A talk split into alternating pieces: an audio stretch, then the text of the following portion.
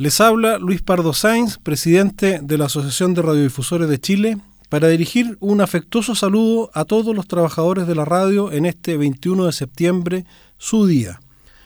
Las constantes emergencias a que nos somete la naturaleza en nuestro país han puesto nuevamente a prueba el temple, el compromiso y la entrega de quienes hacen radio. En medio de la adversidad, con gran esfuerzo, con gran entereza, han continuado apoyando a la comunidad, transmitiendo y llevando información, orientación y compañía. Eso es la radio, por eso somos tan reconocidos y esa es la responsabilidad de los trabajadores de la radio. Un afectuoso saludo a todos ellos en este día 21 de septiembre.